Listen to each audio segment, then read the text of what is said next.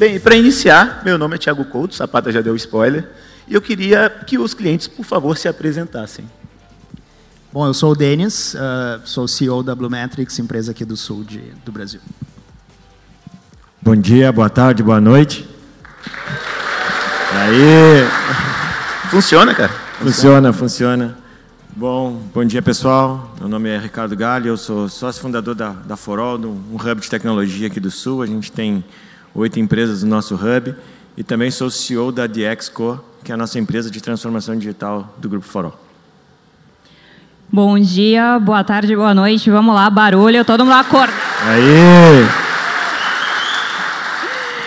Meu nome é Anne, eu estou na AWS há quatro anos e meio. É, comecei como arquiteta de conta, já atendi muito cliente aqui, vinha sempre para Porto Alegre, gosto muito daqui, fiz questão de estar aqui com vocês. É, se eu tiver alguém que, que eu atendi aí eu não vi todo mundo, me dê um aí depois, é, no ar aqui, pessoal. E uh, agora eu trabalho com foco em segurança, que foi um tema que já foi bem falado hoje de manhã, né?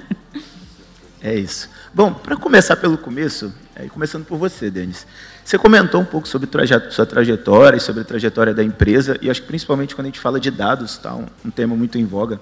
Como é que foi esse início? Esse cara, vou selecionar a AWS, vou começar a investir, porque é uma parceria no final do dia. Como é que foi é, é, esse início, esse pontapé inicial lá atrás? É, bom, então, isso aconteceu há seis anos atrás, né? E, e no início a empresa era só eu. Então, uh, Claro que tinham questões de é, simplificar a operação, né? tinha questões de custo envolvido, obviamente. É, e então, para na época, assim, fazia muito sentido, né? A gente ter uma solução que uh, que fosse escalável, que fosse simples uh, de, de deployar e que fosse também pay, pay per use, né? E uh, acho que não sei se por visão ou por sorte, né? Ao longo desses anos, eu acho que a maioria das empresas hoje já está convencida né, que, que ir para a nuvem é, é, uma, uma possibilidade, possibilidade muito forte. E, e a gente está hoje totalmente uh, em sintonia com isso. Né? Então, é, a quantidade de serviços e que a, que a AWS vai lançando e, e a velocidade que isso vai sendo disponibilizado é uma coisa que tem muito valor para nós. Né? Então, hoje em dia, é claro que a gente tem preocupação ainda com custo, com, com, com, simplicidade, enfim, mas já são hoje, a nossa empresa tem hoje mais de 25 pessoas trabalhando. Então, uh, uh, tem outras questões para nós hoje que, estão, que são tão ou mais importantes, como agilidade, é, como é, a, a disponibilidade e opções que a gente tem né, para montar as nossas, as nossas soluções. Então, hoje, ah, como eu falei ali, desde o primeiro dia, nós somos AWS e, e acreditamos muito né, na, no, no, potencial que a gente tem. Boa. Vai lá, Ricardo. Conta um pouquinho para a gente da trajetória. Bom, é, na verdade, a gente que né, já tem um pouquinho de cabelo branco ou faltando cabelo, é, a gente começou com o modo tradicional. Né? Então, imagina, a gente vinha de uma parte de, de banking, vinha de uma parte de transação financeira, onde a gente teve que quebrar o mercado. Só que toda vez a gente tinha que colocar lata, né? Então você imagina o quanto que a gente investiu de servidor aqui no, no sul do país. A gente tinha um data center em Campo Bom, cinco, seis geradores. É, né, HP no stop na época, storage, era impressionante o que a gente comprava o que a gente precisava. Depois tinha que fazer toda uma estrutura de redundância em São Paulo para poder ter um host to host, né, backup disso tudo. Mas mais do que isso, né? Quando a gente montou e fez toda essa infraestrutura, cara, a gente tinha que ter tudo isso duplicado para ter o um ambiente de desenvolvimento, a gente tinha que ter isso triplicado para ter um ambiente de homologação.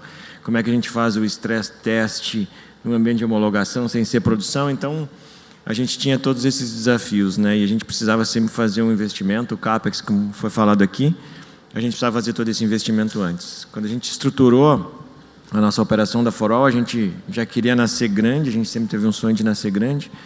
É, e como é que a gente estruturava tudo isso, né? A gente, eu brinco, a gente não tinha falando de, de segurança, né? A gente não tinha nem cliente, a gente já tinha uma certificação que chamava PCI, né? Que era todo um programa da indústria de pagamento de segurança que a gente tinha que fazer homologação.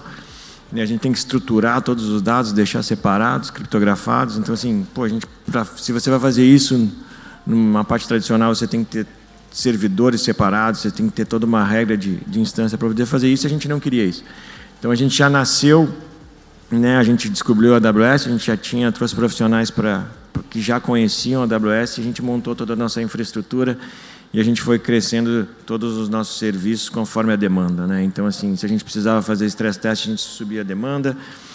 E depois, acho que foi um ponto super importante para nós, é, foi a pandemia também. Né? Porque, imagina, a gente tinha, no meio da pandemia, a gente, equipe espalhada pelo Brasil inteiro, a gente estruturou algumas empresas em alguns negócios pelo país, então a gente desenvolvendo, e a gente conseguia fazer a VPN para os desenvolvedores poderem fazer o seu deploy, fazer toda a parte de DevOps, DevSegOps, hoje a gente está se tornando.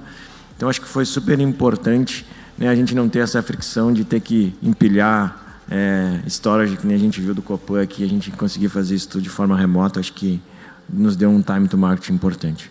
Não, legal. E aí, invadindo um pouco a área da Anne, que ela vai ter muito mais profundidade depois do que eu para perguntar, mas assim, eu passei é, por um processo também de um cliente meu que ele estava construindo um banco internamente, então a gente teve altas dúvidas sobre o que é compliance, o que pode fazer, o que não pode, que certificações eu vou precisar para levar para a nuvem. Isso eu estou falando de dois anos atrás. Quando você estava lá atrás e estava montando essa estrutura, como é que foi isso no sentido de eu vou montar, vou montar na nuvem, era um, um, um é, é, oceano azul e você ia mergulhar nele, ou não, era vários desafios que você ia quebrando aos poucos. Como é que foi essa parte de vou levar um banco para a nuvem? Acho que é muito interessante, assim, a gente teve algumas coisas que foram, hoje é estranho, imagina porque, acho que mais do que a tecnologia, quando a gente fala de uma parte de segurança, a gente está falando de processo. Né? Quando a gente fala de processo, a gente fala de processos escritos, às vezes, por um banco há 10 anos atrás. E se você não sabe aqueles processos de 10 anos atrás, você não está compliance, por incrível que pareça. Né? E eu lembro, a gente, justamente a gente estava fechando com um grande cliente, listado em bolsa, então pô, tem uma série de compliance que a gente precisa fazer, o que a gente precisa atender. É, a gente super pequenininho, né, a gente desenvolvendo aqui. Eu disse, não, cara, agora a gente, eles contrataram uma das Big Four né, de auditoria, e para a gente poder estar com vocês, a gente vai auditar vocês. Né? Então, daqui a pouco chegou o auditor dentro da Forol, né, de terno, gravata, a gente né, de camiseta, de super despojado, como a gente sempre foi, né, fazendo nossos happy hours, a gente juntava a garrafa de cerveja, latinha de cerveja, até hoje é assim. É, e o, cadê os servidores de vocês? Eu disse, cara, não, não tem servidor. Não, o pessoal está não, não tem servidor. Não, não, como assim? Eu preciso auditar o servidor, eu preciso ver o servidor. Cara, nosso servidor está em West Virginia, né, a gente tem uma redundância aqui em São Paulo, a gente não tem servidor. Não, cara, mas eu Está aqui, ó, pergunta 33 do checklist 27. Cara, tem que ter o servidor eu preciso ter acesso ao servidor para ver que ninguém tem acesso ao servidor. Sabe? Então, assim, então é, é, um, é uma quebra de modelo mental. Né? Então, assim, então a gente conseguiu provar para eles, claro que a gente teve que escrever muita documentação com o suporte que a gente tinha da AWS, e a gente teve que comprovar a segurança que a gente tinha e de grandes outros players que estavam utilizando. Né? E aí depois a gente teve toda uma parte também né, de um suporte como colocar um banco na nuvem, então a gente construiu e escreveu todos esses processos, mas foi muito curioso a gente passar né, por auditores querendo ver os nossos servidores e onde é que estavam as nossas chaves de criptografia, o nosso HSM, que fazia toda a parte de segurança por hardware, né, a gente ter tudo isso remoto hoje, às vezes foi difícil de o pessoal entender no primeiro momento, há seis anos atrás. E até é engraçado, você falando disso, eu me lembrei de uma situação de auditoria que a gente teve também com um cliente americano, né, que veio a auditoria, é, queria que a gente provasse é, como é que tinha bloqueio nas portas USB dos servidores para né, evitar que alguém fosse lá e tirasse dados via porta USB, né? Eu disse, cara, pergunta para a AWS, né? Manda uma foto, né? O cara vai entrar no data center da, da, da AWS com USB lá para roubar teus dados, porra, enfim, né? Então, assim, até essa questão de, de, cultura, né, do pessoal velha guarda, assim, ainda tem um, um pouquinho de dificuldade, mas no fim foi tudo, tudo esclarecido, ali deu certo. É, eu, eu queria aproveitar, né, já que estamos, estamos no tema de segurança, que é um tema que eu gosto bastante, acho que é, trabalho com isso, então queria entender um pouquinho como que a AWS trouxe essa questão, né? Vocês trabalham muito com dados, então a segurança dos dados. Hoje a gente tem LGPD, tem uma série de questões aí é, de dados sensíveis, né? Como é que você trata esses dados e como é que é, essa infra da AWS, como é que vocês estão na AWS, isso facilitou a vida de vocês? Bom, não sou a pessoa mais técnica, talvez, para responder como é que funciona, mas eu acho que um primeiro ponto super importante com a LGPD e que a gente, que a gente buscou fazer, e o nosso time, o Thiago está aqui, que nos ajudou a desenvolver, a gente também tem, tem grandes profissionais que nos ajudaram, mas a gente, a gente separou muitos dos nossos clientes, né, não só por software, mas a gente separou instâncias né, para os nossos clientes, onde a gente criou um Chinese Wall, digamos assim, né, de servidores e de solução, e não passa a ser só uma solução através de software, mas sim realmente uma instância separada para aquele cliente, dependendo do seu tamanho. Então a gente consegue fazer isso de uma forma muito simples dentro da AWS, a gente conseguiu segmentar isso.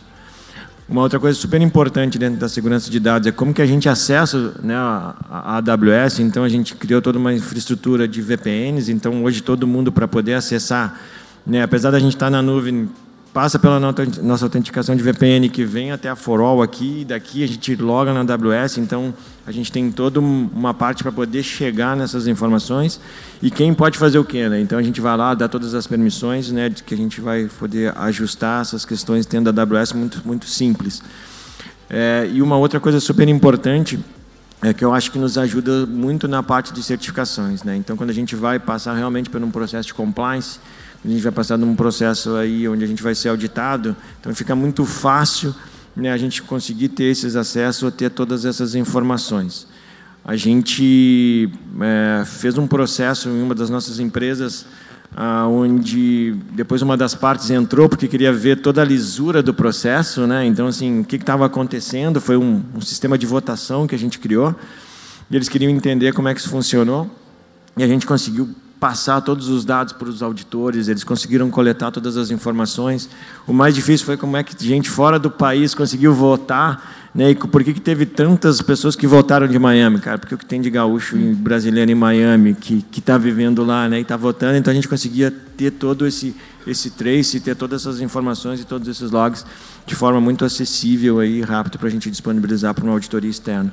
Eu acho que essa, esse dinamismo né, que a gente tem e ao mesmo tempo seguindo as políticas e conseguindo separar essas regras e, e, e fazendo uma, uma metodologia de DevSegOps, acho que a gente tem boas práticas aí para conseguir atingir essa parte.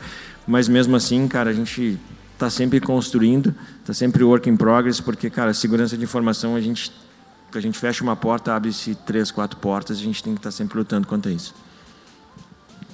É, bom, a gente tem na Blumetrics a gente tem algumas situações diferentes, porque, é, primeiro, nós temos a, o, a, o, nosso ambiente AWS, né, a nossa conta AWS, onde tem algumas aplicações que nós desenvolvemos que rodam ali. Uh, e também nós temos é, ambientes de clientes, né, e muitas vezes são clientes de fora do Brasil, enfim. Né, e aí nós temos, é, muitas vezes, a nossa equipe trabalhando nessa infra, nessa estrutura, e tem equipe do cliente também, e às vezes, né, muitas vezes, são caras vindo de vários lugares do mundo, enfim. Né? Uh, e, e aí tem, claro, clientes que já têm a sua estrutura e a gente se adapta né, às regras que, que, que eles criam.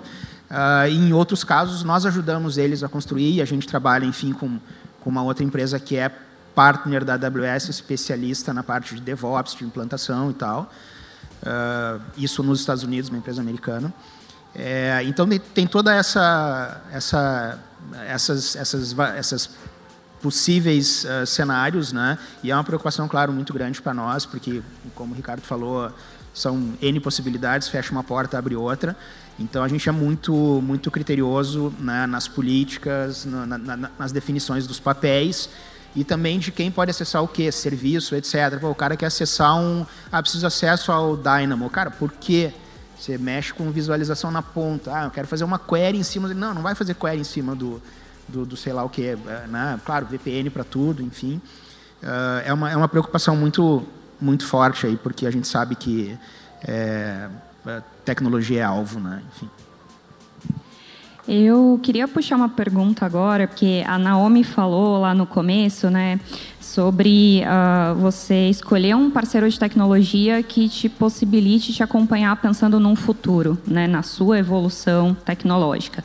E como que foi vocês acompanharem, né, vocês já estão há bastante tempo com a AWS, vocês acompanharem essa evolução da AWS, como é que vocês evolu evoluíram os seus produtos, né, é, junto com, com a AWS? Como é que foi essa evolução conjunta aí? É, então, tem, tem uma jornada nossa também, né? Porque no início, é, é, por um lado, assim, é, é, claro, é fantástico, né? A quantidade de serviços que a AWS tem, mas é, às vezes é difícil para a gente entender tudo que tem também, né? Então, e às vezes a gente faz alguma. Eu já fiz coisas do tipo, uma vez eu comprei é, certificado SSL para botar em servidor, sei lá o quê, paguei lá o certificado e aí eu disse, pô, mas é, aí um, um, colega nosso falou, pô, cara, mas tem de graça na, na AWS, enfim, né? Eu, pô, não sabia, enfim. Então, às vezes a gente não sabe e tem que estar sempre pesquisando e se atualizando e as coisas vão mudando muito rapidamente, são muitos serviços uh, sendo lançados e tal, então é, a, a, gente usa assim, intensamente uh, serviços na trilha de dados, né? então S3, a gente cria os, os, data lakes basicamente usando S3, com arquivos Parquet, particionados, comprimidos, etc. É, em DW a gente usa bastante o Redshift, seja o Redshift materializado, enfim, ou usando o Spectrum para fazer queries em cima do, do, dos arquivos do S3, né? Uh, e, e, a gente vai descobrindo novos serviços e vai aplicando e vai, pô, às vezes assim, tem feedback de clientes, pô, é, é, cara, tá super legal aqui esse dashboard, só que ele carrega em 4 segundos, né? E eu quero que ele carregue em meio segundo. Pô, cara, não, vamos lá, vamos testar, vamos ver. Não, pô, então a gente faz uma live query usando um, um cluster super grande lá do Redshift e tal, né? É, então a gente vai aprendendo, né, e vai é, se atualizando com relação às tecnologias. Né? A gente está bastante é, é, tem uma expectativa grande aí para nós assim pelo Redshift uh, serverless, né? Porque enfim uh, a gente tem hoje algumas estratégias ali para quando a gente tem que processar as nossas cargas a gente precisa de um poder de processamento muito grande. Então a gente sobe vários nodes uh, processa as coisas que tem que fazer, depois derruba os nodes, tal. Então tem é, algumas coisas aí que a gente faz e que a gente vai aprendendo ao longo da estrada. Mas é, é a AWS para mim é, é, uma, é uma, um ecossistema completo, né, que tem basicamente tudo que a gente precisa e muito mais, né. E a gente pode sempre contar, né, com outros parceiros, né, com outros partners da AWS que não são da nossa trilha. Tipo, a nossa especialidade é dados, né. Aí eu preciso de DevOps e sei lá o que. Bom, tem um partner que nos ajuda com isso. Né? Então, é um ecossistema muito rico e, e, e que traz muito valor para a gente. É, eu acho que essa evolução, primeiro, acho que é, tem uma palavra que eu escuto muito, mas que chega a me dar um frio né, no, estômago toda vez que eu escuto a gente. Cara, agora a gente tem que refatorar. Pô, a gente é recém fez, a gente tem que refatorar. Como assim refatorar? Pô, a gente não estava usando Cara, a melhor tecnologia que tinha da Amazon, cara, isso já é ultrapassado, mas, cara, era o ano passado. Não, já não vale mais. Então, assim, sabe? Então, acho que uma das coisas que a gente tem aí, que a gente viveu, é essa evolução realmente para a gente ter melhor performance, mas, ao mesmo tempo, a gente tem que usar com parcimônia, né? Porque a gente, a gente vai estruturando, vai construindo a aplicação. Acho que a gente tem a liberdade de poder fazer isso, mas cada vez os ciclos para novas tecnologias né, vão surgindo. A gente, claro que vai otimizando tudo isso.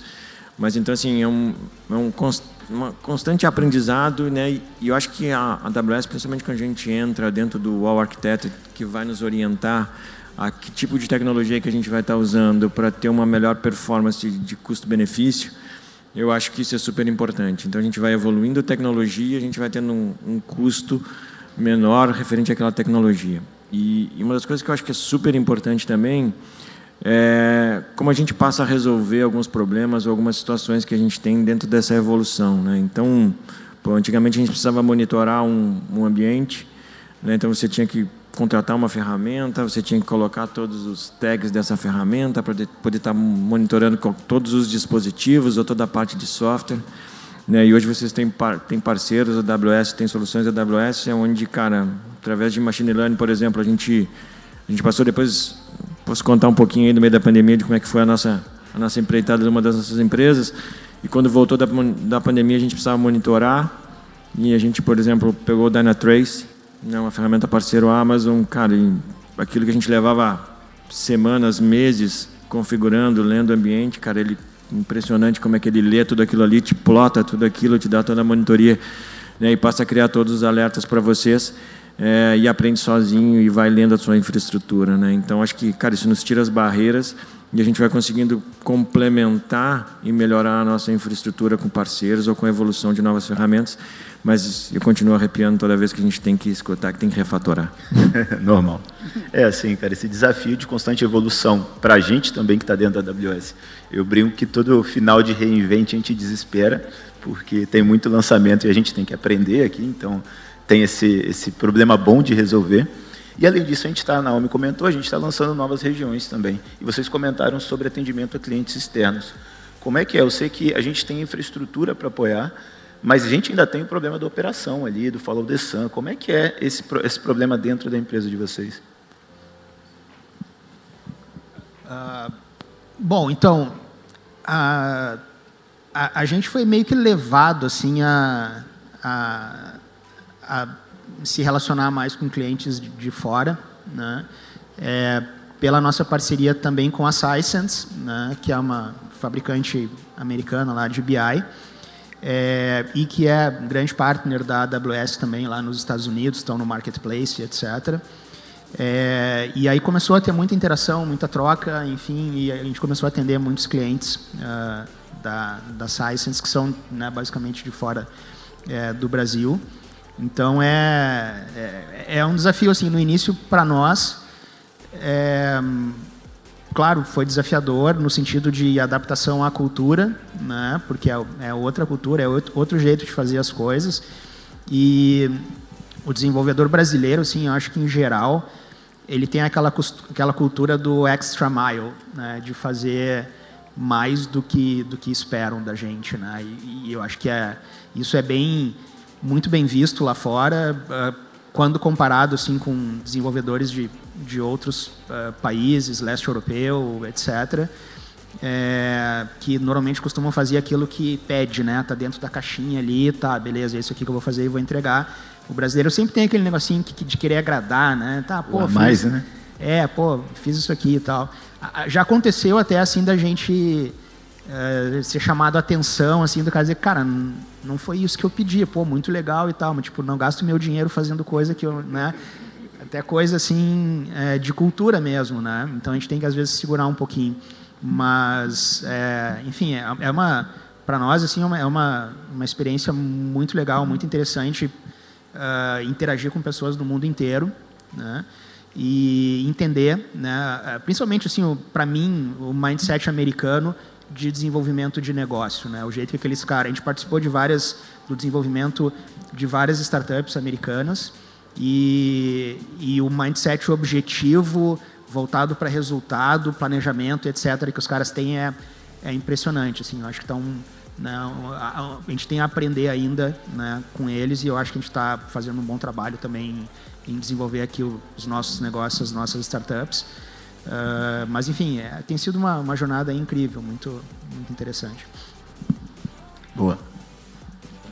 Bom, a gente está começando esse processo agora e eu acho que, acho que bem colocado, acho que o principal desafio para a gente é cultura, né? Então, a gente tem uma cultura de, realmente de, de uma proatividade, às vezes que, que não é bem vista, às vezes é muito bem vista, acho que depende, a gente faz algo diferente. É, acho que um primeiro modelo é cultura, um segundo modelo para o nosso tipo de negócio é justamente a gente por uma questão toda de não só de compliance, mas até de faturamento. Então, quando a gente fala de levar um banco para a nuvem, a gente está falando de uma legislação brasileira onde algumas coisas têm que estarem aqui ainda. Então, a gente usa uma parte né, dentro do, do, dos, dos, dos, data centers aqui da AWS do Brasil.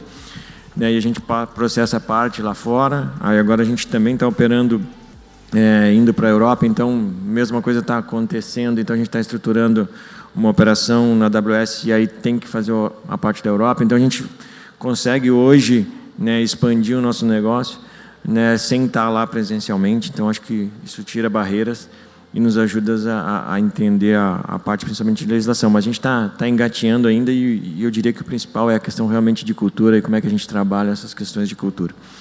É, e quando a gente fala também, uma coisa super importante para nós são contingências, né? Então, bom, se a gente está usando uma região, como é que a gente ajusta a nossa solução, como é que a gente ajusta o nosso software também, porque às vezes a gente acha que tem que ter só a infraestrutura.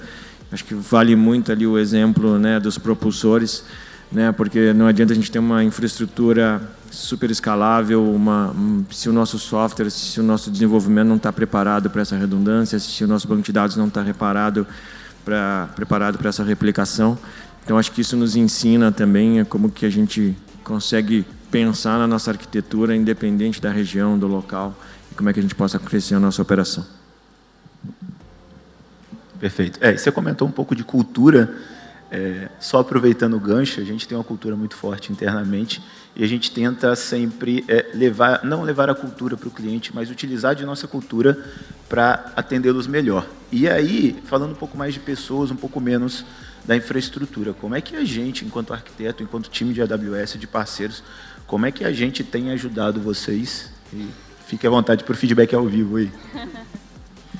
Bom, obrigado. Acho que primeiro é, a gente brinca na Forox cultura não é tudo, é quase tudo, né? Acho que a gente passa das premissas, né? A, os, a gente tem os nossos mantras, a gente tem como é que a gente gosta de construir o business e como é que a gente gosta de, de, se relacionar mais do que construir é com quem que a gente constrói, né?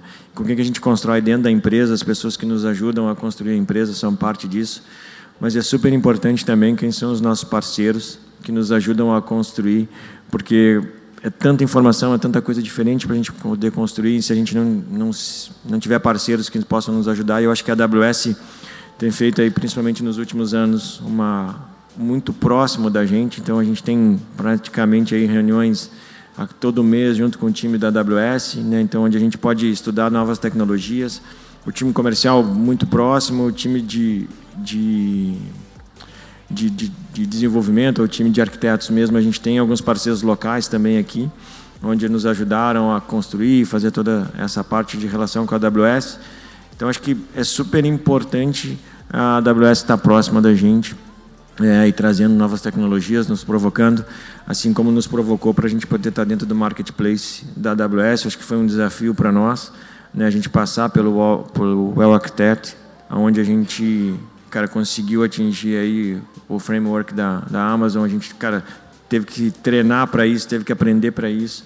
E acho que a gente teve uma performance hoje não só de, de, de tempo, né, de desenvolvimento, mas também de custo, baseada num, acho que num, num mantra ou num, numa, num princípio da Amazon onde cada vez o produto tem que ser mais barato, né? A gente tem que ter mais escala para poder ter mais barato e a gente acabou provando isso na prática aqui com, com o processo do arquiteto.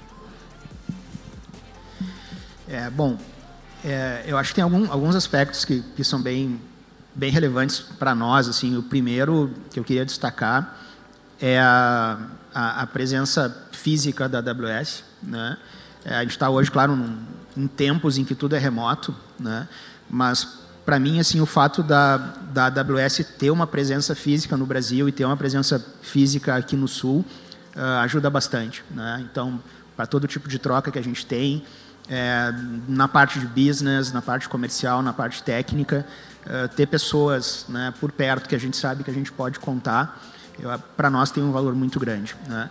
E a gente teve várias experiências no passado, assim, de é, precisar de ajuda da AWS para tunar ou otimizar algum, algum serviço, é, notoriamente ali um Redshift que precisava performar mais rápido e vieram arquitetos e pessoas da AWS para nos ajudar, enfim, uh, e chegar num resultado legal. Então, é, além da própria estrutura da AWS para nos ajudar comercialmente, com POCs, com créditos, com sei lá o quê, né, que, que também tem, tem grande valor. Né? Então, uh, acho que é uma troca muito legal, muito interessante. Boa. E aí, falando um pouco sobre negócios e resultados, você mostrou é, um número que eu achei bem relevante, que é o, o nível de insucesso de estratégias de BI, e você trouxe um outro conceito também de DI. É, conta um pouco para o pessoal de casa e para o pessoal da plateia é, como é que, que isso se relaciona? É, é, bem aquilo que eu falei na, rapidamente ali no final, né? Que uh, o que acontece é que a gente está conseguindo resolver bem a parte inicial do BI, né? Que é extrair os dados, preparar, higienizar, clusterizar, etc. Uh, mas a gente ainda depende muito de uh, análises especializadas, de consultorias especializadas para entender aquilo ali, para poder, poder tomar uma decisão para executar uma ação para ter um resultado. Né? Eu acho que essa parte final né, ainda tem um gap grande, assim, em termos de, é, ok, tem os dados, o que, que eu faço com esse negócio agora? Né? Uh, e às vezes eu acho que fica difícil né, a gente é, manualmente, né, humanamente, né, uh, entender todos os insights, o volume de insights que, que, que são extraídos daqueles dados para poder fazer alguma coisa de fato. Então, isso preocupa bastante, assim, porque acaba gerando frustração. Aí entra aquela estatística ali dos 80% que, uh, que, que não conseguem colher bom, uh, resultados mensuráveis né, com analytics. Então, isso preocupa e eu acho que o DI vem para é, uh, suprir esse gap, né, no sentido de, tá, ok, a gente vai usar a tecnologia que hoje já permite que a gente mastigue esses dados e te dê recomendações de decisão. Né? Faça isso, dobra à esquerda, dobra à direita, é, para de vender para esse cluster de, de, de, de cliente, para essa região, vende menos esse produto, vende aquele outro, compra mais desse, menos daquele. Né? É, e, e, aí, claro que a gente pode aceitar ou não a recomendação, né? da mesma forma que o, que o Waze ali nos diz dobra à esquerda, às vezes pô, eu, eu sei que pela frente aqui é mais rápido, eu vou pela frente. Né?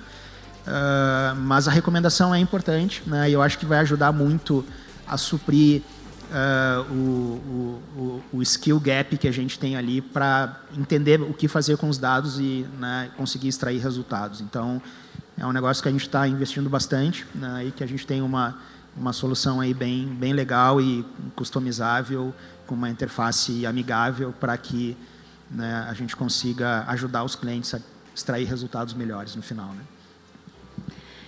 É, bom, eu queria pegar aqui o gancho do Well Architected, porque você mencionou várias vezes o Well Architected aqui. Eu acho é uma ferramenta que a AWS tem que é muito interessante. Queria que você comentasse um pouquinho de qual foi o valor que isso gerou e como foi esse processo de, de aprendizado com o Well Architected. Eu acho que né, quando, quando a gente se depara com um framework, por exemplo, quando a gente começa a, a medir a nossa performance e, e a gente né? E aí também tem toda a parte de dados. E você olha, se você olha né, num dashboard qual é o estágio que está a sua aplicação ou qual o estágio que está a sua infraestrutura, vai ficar fácil de você enxergar seus gaps e trabalhar para isso. Né? Então, acho que ele nos ajudou muito em a gente melhorar essa performance, né? Co cobrir os nossos gaps seja da parte de faturamento, seja da parte de segurança, seja a parte de performance da aplicação. Então ele tem um framework lá, não, não vou lembrar agora de cabeça todos os itens, e quando você vai medindo isso online, né, você vai vendo como é que está a sua infraestrutura, né, e tem aquela listinha do que, que você está bem, o que, que você pode melhorar, como que você pode melhorar, como é que está a comparação da sua performance versus a performance de outros clientes da Amazon usando o mesmo tipo de serviço, pois isso começa te trazer uma maturidade de desenvolvimento, te trazer uma maturidade de infraestrutura muito bacana. Eu acho que essa transparência que a gente consegue ter em cima desse processo que a gente fez, acho que veio trazer 55% de redução de custo no final do dia de desenvolvimento, mais de 70% de custo de infraestrutura dentro de uma das nossas aplicações. Então, eu acho que isso ajudou muito a nossa vida, né, facilitou muito a nossa vida para a gente ter uma melhor performance com melhor custo-benefício. Perfeito. Aí, pegando um pouco desse gancho, você utilizou o Well Architect para esse sistema de parcerias, de marketplace e afins, pensando no futuro. É, eu sei que esse cara está engatinhando ainda, que ele vai é, alcançar o, o, os objetivos de negócio que vocês traçaram, mas pensando no futuro, além desse cara, o que mais vocês têm pela frente?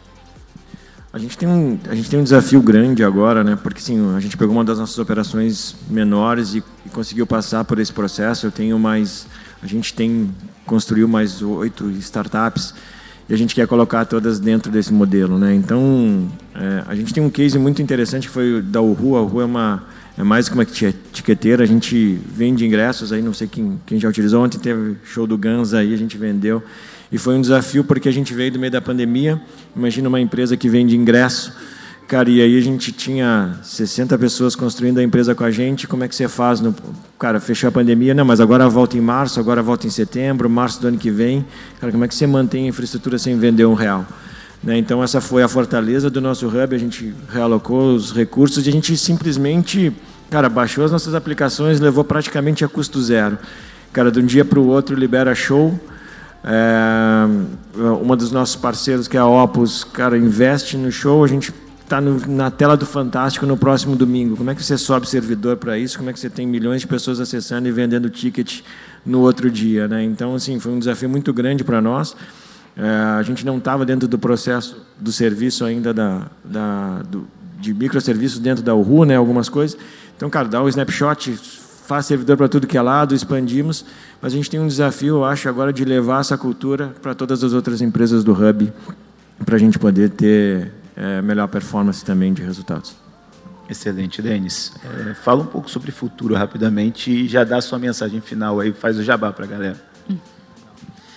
Bom, então, o, o futuro tem um monte de desafio, né? até porque é, é, é, difícil a gente antever o que, que vai acontecer com a velocidade que as coisas mudam, né? É, eu, eu, eu, em retrospectiva, assim, a, a nossa empresa Uh, se a gente pegar o que a gente fazia há seis anos atrás, hoje, sei lá, é 90% diferente. Né? Então, é, a gente vai seguir né, na, na, nossa trilha aí de estar tá cada vez mais uh, desenvolvendo soluções que ajudem as empresas a se organizar na parte de dados e, e sair um pouco daquele, daquele, daquela teoria assim de que, ah, tá, ok, eu sei que que dado é o novo petróleo, eu sei que dados é importante para minha estratégia de empresa e tal, mas na prática, como é que a gente faz isso? Né? Uh, enfim, tentar ajudar né, todo esse pessoal aí a, a, a, a, evoluir nessa área e principalmente né, entrando com, com a parte de decisão, que é o que realmente é, acho que é o nosso próximo, nossa próxima obsessão e desafio aí. Obrigado. Perfeito, pessoal. Estamos chegando a mais um ao final de mais um episódio. Muito obrigado para todo mundo que está aqui. Anne, quer dar sua última palavra aí? Obrigada, pessoal. E não percam a sessão de segurança e não e percam também os podcasts, é, e os podcasts de, de, temas de segurança também que a gente grava. Exato. Pessoal, Ricardo, Obrigada. Denis, muito obrigado pela participação. E bom dia, boa tarde, boa noite. Bom dia, boa tarde, boa noite.